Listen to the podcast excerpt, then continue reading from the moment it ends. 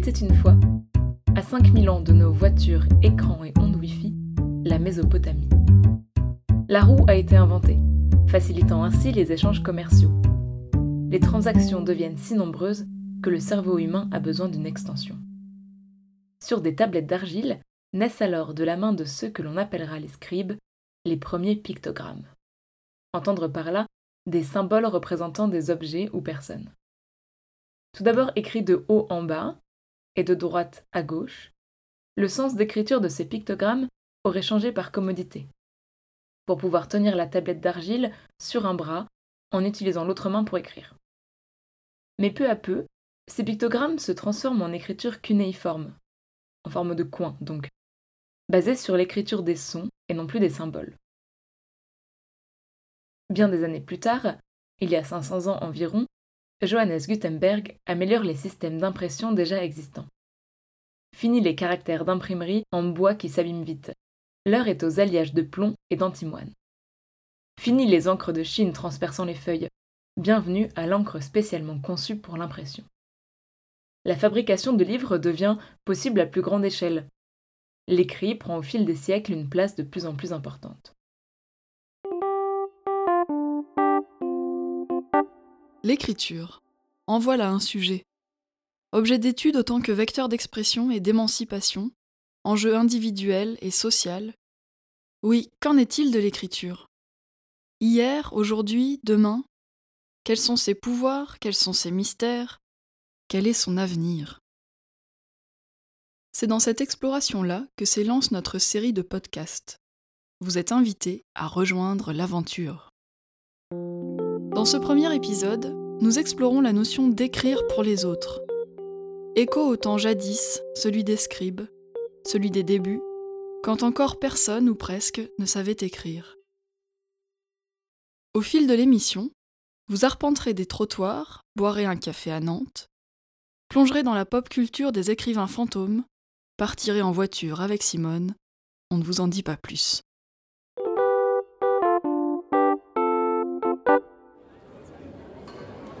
C'est quoi pour vous un écrivain public? C'est quelqu'un qui peut euh, mettre au service des autres sa capacité ou sa facilité d'écrire euh, pour dans la vie courante. Pour moi, c'est quelqu'un qui va mettre en forme. J'imagine un écrivain public qui aurait écrit à écrire une lettre d'amour, par exemple. Il aide à prendre conscience peut-être aussi de, sentiments ou de, de ce qu'il est nécessaire de faire pour transcrire sa, sa pensée. Et vous diriez que c'est quoi les qualités nécessaires pour faire ce métier-là?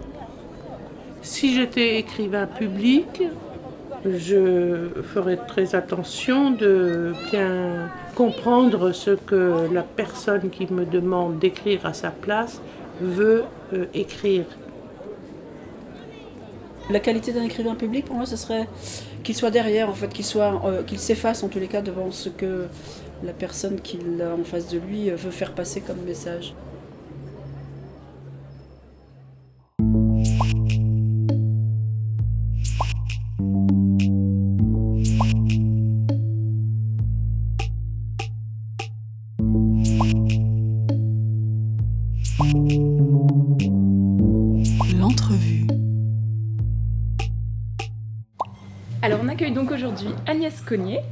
On est au Café des Flesselles à Nantes. Vous allez donc avoir une petite musique d'ambiance. Nous, on est entouré de murs en bois. On espère que les, bruits de cafetière et de, euh, et de tasses ne vous gêneront pas trop. Alors Agnès, après une formation plutôt scientifique, vous vous tournez vers un métier peu commun, écrivain ou écrivaine publique.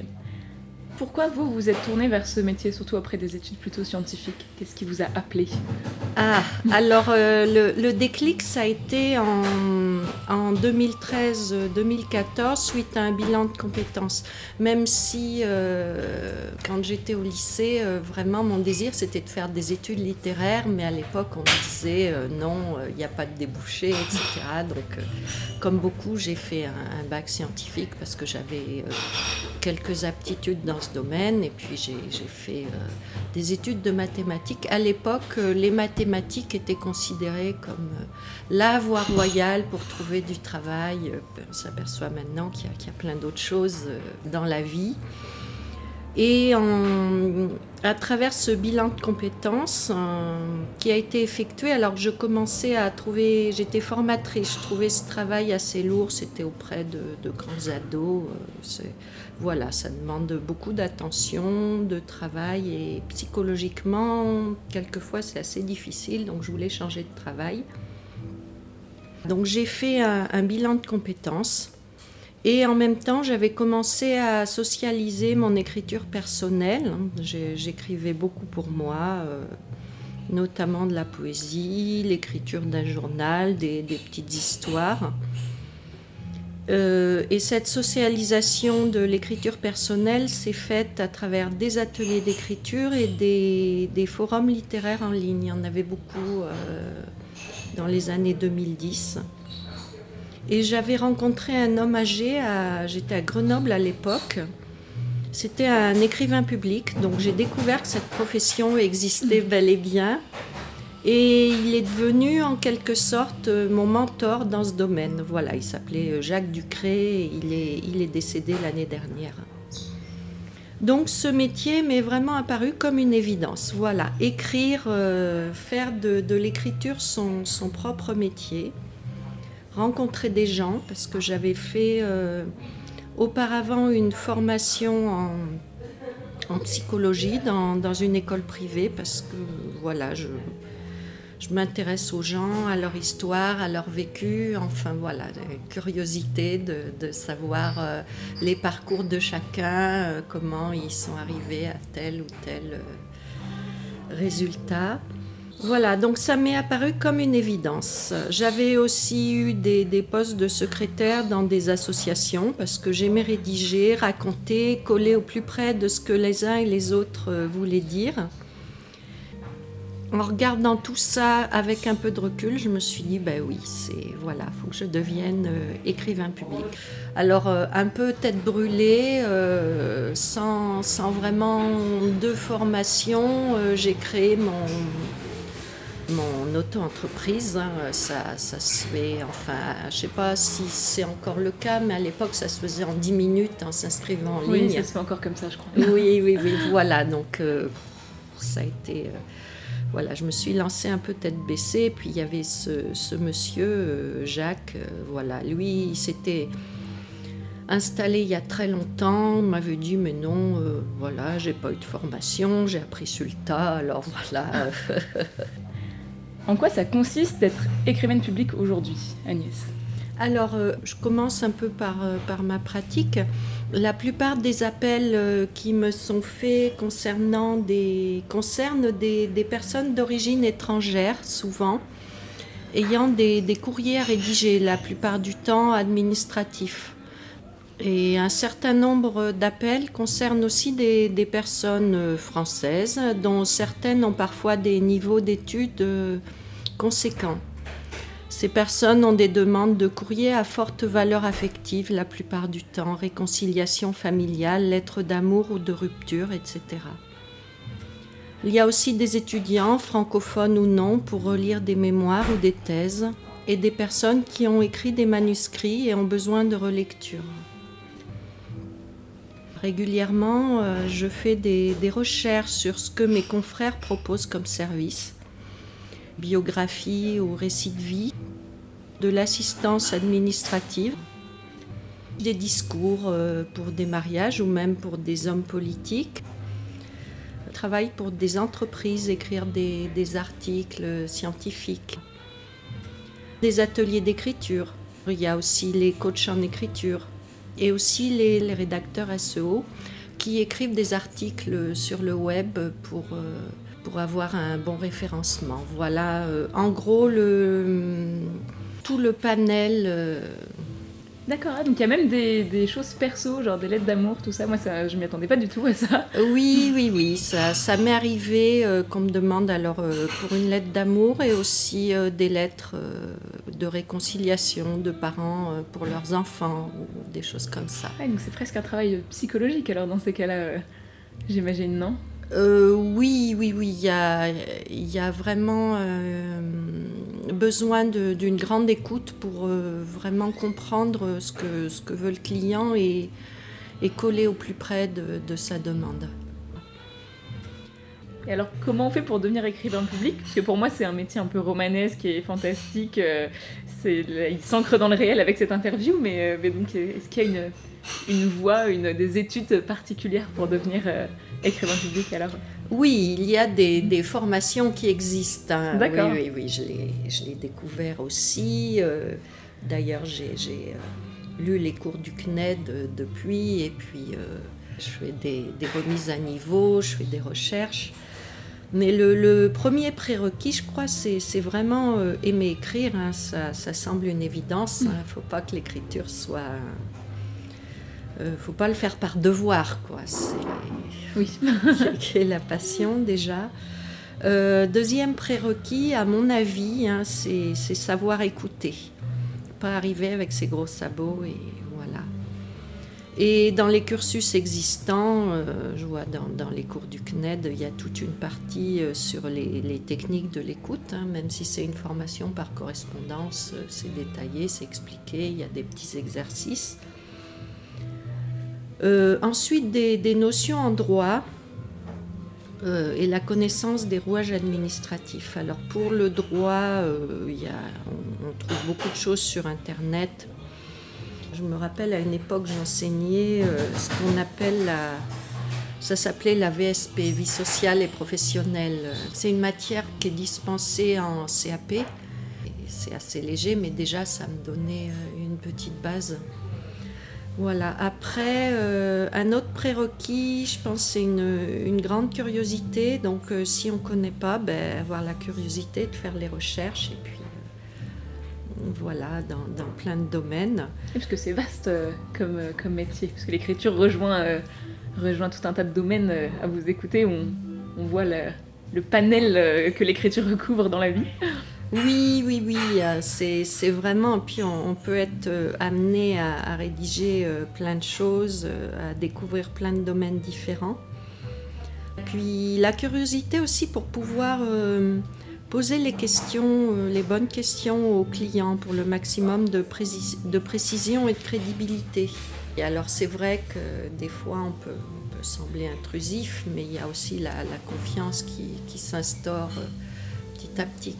Est-ce que vous êtes soumise au secret professionnel alors? Alors, euh, il n'y a pas, entre guillemets, le secret professionnel euh, qui est, clairement, on ne signe pas une charte de secret professionnel, mais il y a dans la déontologie du, métier, euh, dans les syndicats ou les regroupements d'écrivains publics, c'est bien spécifié, c'est ce qu'on appelle le devoir de réserve.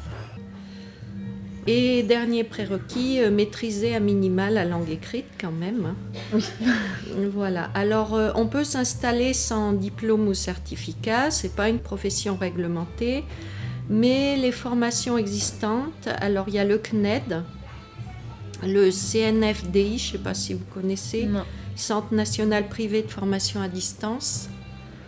Euh, deux universités proposent des formations euh, délivrant un diplôme. Donc il y a la Sorbonne, Paris 3, licence pro, intervention sociale, accompagnement social, parcours écrivain public, conseil en écriture professionnelle et privée. Et euh, licence pro, intervention sociale, accompagnement de public spécifique, parcours écrivain public, conseil en écriture à Toulon.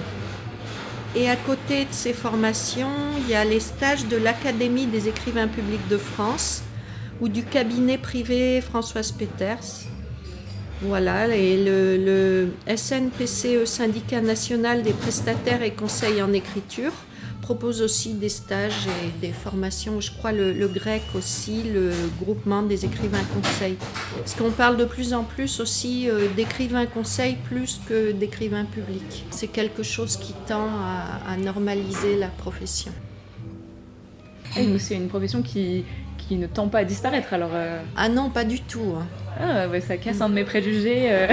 Parce que justement, ça- c'est quoi l'histoire de ce métier? Il vient d'où? Comment c'est comment c'est apparu? Alors ce métier est apparu euh, à peu près en même temps que l'apparition de l'écriture. Dès qu'il y a eu l'écriture, il y a eu des... des- Enfin, on ne parlait pas d'écrivains publics Les scribes, peut-être à l'époque Oui, voilà. Mais Alors- scribe moderne, alors. euh, Oui, c'est ça. Oui, c'est classe. je vais me présenter, je suis scribe. Alors, euh, voilà, euh, pour l'historique, je me suis inspirée de trois sites, deux sites d'écrivains publics, à labelplune.fr et rédaction-l.fr et de Wikipédia. Je suis allée euh, chercher, pour pas dire de bêtises. Il y a aussi des, livres hein, qui existent, il y a aussi des historiens comme Chartier qui sont intéressés à l'histoire de l'écriture et de ceux qui écrivaient aussi pour les autres. Alors le voilà, au départ les scribes, exactement. Oui, oui, oui, les scribes, euh, on entend parler dans, dans Astérix, hein, c'est c'est devenu populaire. Euh, les, les druides aussi, chez les Gaulois, euh, faisaient partie de, de ceux qui, qui écrivaient pour les autres. Donc voilà, dès, dès l'apparition de l'écriture, euh, en général, c'était pour le, le commerce, hmm, parce qu'il fallait tenir euh, tout, tout bêtement les, les stocks et la comptabilité. et oui. Donc fallait avoir des traces euh, pour qu'il n'y ait pas d'ambiguïté. euh. Le scribe en Égypte, voilà, c'est surtout en Égypte qu'il est connu. Il écrit pour le pharaon, répertorie, classe, recopie. On voit aussi dans tout le bassin mésopotamien, c'est là où est apparue l'écriture, pas mal aussi de, textes religieux qui, ont été écrits et qui ont été transmis euh, de génération en génération. Euh, c'est aussi euh, encore à travers la religion, à travers la christianisation de, la Gaule. Alors cette fois, c'est les moines qui détiennent le savoir et qui savent écrire. Et ils se mettent entre l'administration et le peuple. En plus, l'école euh, à l'époque, hein, on parle de Charlemagne qui a mis en place l'école, mais euh, c'était surtout pour des élites et c'était en latin. Hmm, ah bah oui. Mm. Et en fait, la langue officielle, le latin, hum, ça a été jusqu'en 1539. Et à l'époque, donc les gens parlaient français ou parlaient latin alors Ils parlaient français, mais la langue écrite était, C'était le le latin. latin. Ah, Oui. pratique. Oui, oui, oui. Voilà, donc en, en plus, il n'y avait pas de papier, pas d'imprimerie, donc la population restait illettrée. Voilà. Et au XIIe et XIIIe siècle, il y a eu le développement des échanges commerciaux. Donc les besoins en écriture ont augmenté. La bourgeoisie toujours ne sait ni lire ni écrire. Ah, même la bourgeoisie alors. Mm. Et elle a besoin de certifier ses écrits.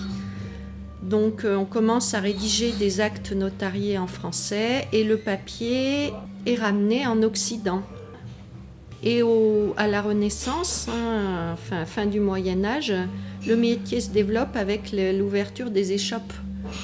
Donc toujours dans le commerce. euh, Oui, toujours dans le commerce.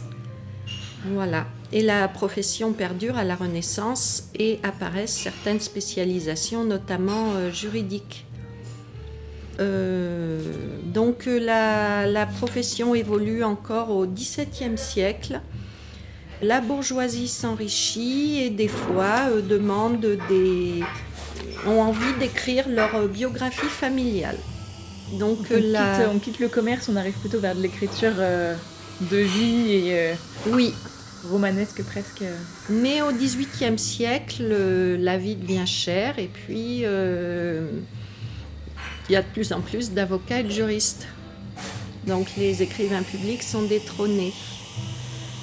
Euh, et à la Révolution, ben, il y a plus de, après la Révolution, il n'y a plus d'écrivains publics. Et, Ah oui. oui. Mais sous Napoléon, avec le code napoléonien, l'écrivain public revient euh, en force parce qu'il y a à nouveau euh, une administration euh, qui, est, qui est mise en place. Ah donc parce qu'après la Révolution, alors il y avait, il y avait moins d'administratifs euh, a priori et donc moins besoin d'écrivains publics. D'accord. Mm. Alors en 1882, hein, euh, l'école devient obligatoire. Donc il y a disparition progressive entre guillemets de l'illettrisme. Donc la profession s'engage davantage vers la rédaction des courriers officiels parce que les, personnes savent écrire mais n'ont pas forcément les codes pour les, Mm. les courriers officiels. Voilà, et c'est dans les années 80, 1980, que la profession renaît de ses cendres. Ah bon? Oui. Et alors pour quelle raison? Alors il y a la, la naissance de l'association l'Académie des écrivains publics de France. Et euh, 26 fondateurs créent le groupement des écrivains conseils, hein, le GREC, qui regroupe aujourd'hui le plus grand nombre de professionnels. Donc il y a, voilà, les écrivains publics étaient un peu disséminés, on ne savait pas trop ce qu'ils faisaient, etc. Il y, a, des instances qui se mettent en place pour les repérer, pour travailler avec eux et pour... euh, voilà. Donc euh, maintenant, il y a un nouvel essor de, de cette profession et on- si on tape euh, une recherche écrivain public dans les grandes villes, on s'aperçoit qu'il y en a pas mal et qu'il y a une diversité des propositions et que certains sont vraiment des piliers de la vie sociale. Il y a des municipalités, hein, quand j'étais à Grenoble, il y avait des, des postes d'écrivain public dans les quartiers. Donc employé par les mairies alors? Oui, Ah, intéressant. Et donc, euh, maintenant qu'on a vu un peu l'histoire de, de ce métier, d'après vous, euh, est-ce qu'il a un, alors est-ce qu'il a un avenir? J'espère que vous allez me dire oui, j'imagine. Mais que- quel avenir d'après vous Et alors je dirais un bel avenir. Mm. c'est bien parti alors. Oui, parce que euh, on entend des personnes qui disent oui, les jeunes, euh, ils savent plus écrire. Oui, avec les SMS, euh, c'est du n'importe quoi, machin. Mais je dirais oui, mais avec euh, Internet, avec les SMS, euh, tout le monde est confronté à l'écrit. Donc, Mm. euh, au contraire, il y a besoin de l'écrit, tant mieux. Il y a une démocratisation de l'écrit et il faut écrire. Donc euh, l'écrit a toute sa place. Alors euh, malheureusement, euh, c'est vrai que euh, ben, y a des populations qui sont malheureusement défavorisées face à l'écrit. Je dirais les, les populations issues de certains groupes de migrants qui viennent d'une culture où l'oralité a beaucoup de place. Mm. Donc quand ils arrivent dans une culture euh, plus euh, où il y a Écrite, l'écrit euh. partout, bah, c'est pas facile. Puis il y a- il y, a des personnes euh, francophones qui viennent de, de certains pays où il y a une grande oralité, Mm. euh, qui n'ont pas forcément été scolarisées, Mm. euh, oui, donc qui ont besoin aussi de, de cette... euh, donc il y a, il y a vraiment, euh, par rapport à ces populations-là, pour pas qu'elles soient de côté, alors, euh, si je dis un bel avenir grâce au vieillissement de la population, la formulation n'est pas heureuse. hein. Mais il y a beaucoup de... C'est vrai qu'on parle de, de la, entre guillemets, de la silver economy. Et c'est vrai qu'il y a, il y a une grande demande des familles par rapport à leurs anciens, des, des anciens aussi qui veulent transmettre euh, leur récit de vie à leur famille hein, de plus en plus. Donc euh, il y, a, y a cet aspect-là.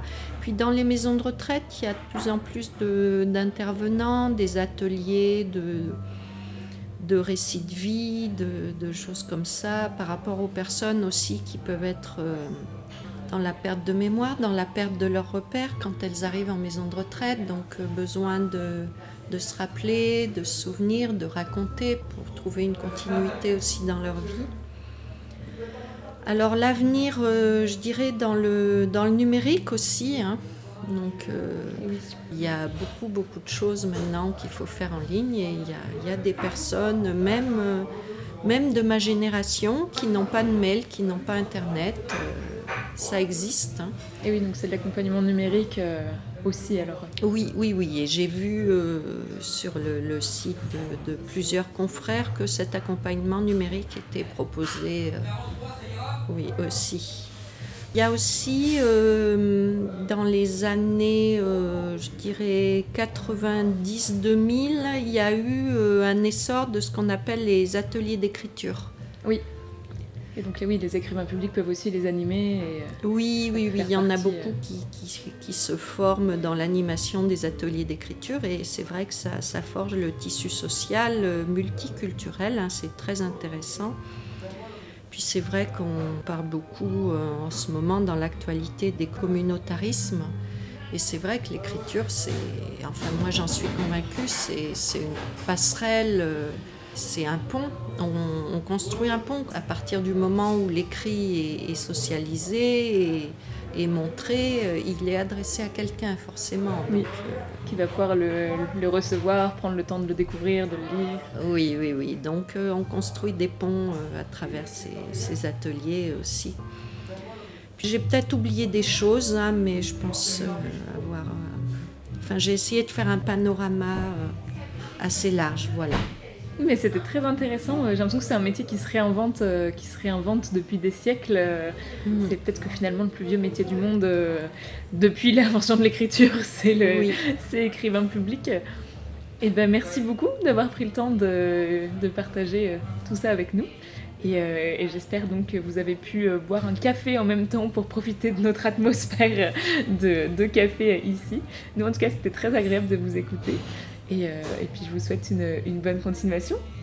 Merci et bonne continuation à vous. Et il ne faut pas hésiter à aller voir votre site aussi qui parle de l'écriture sous toutes ses formes.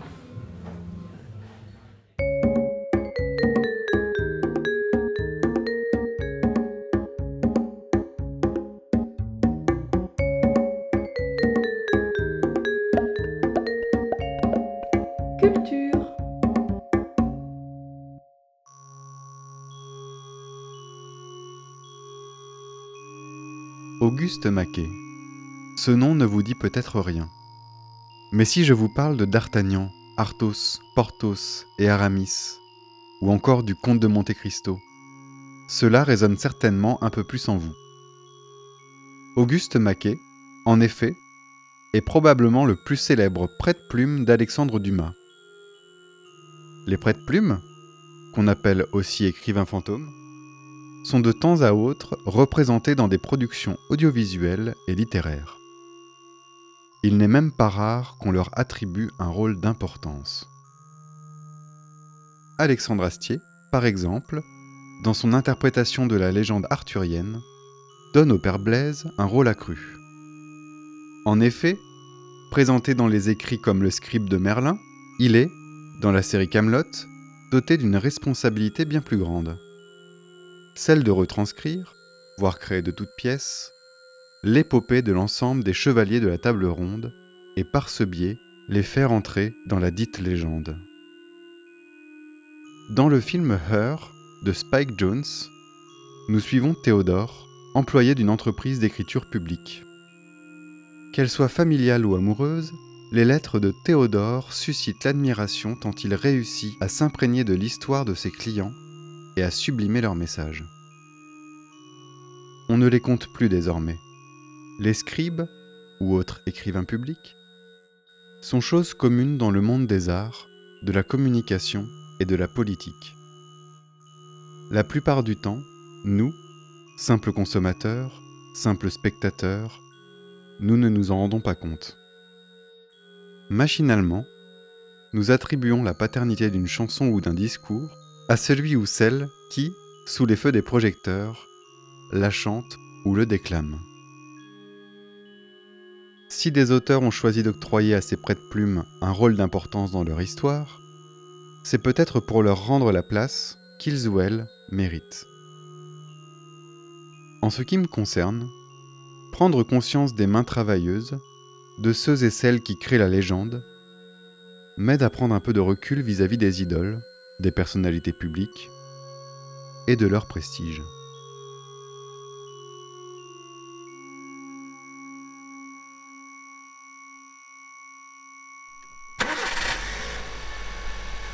En voiture, Simone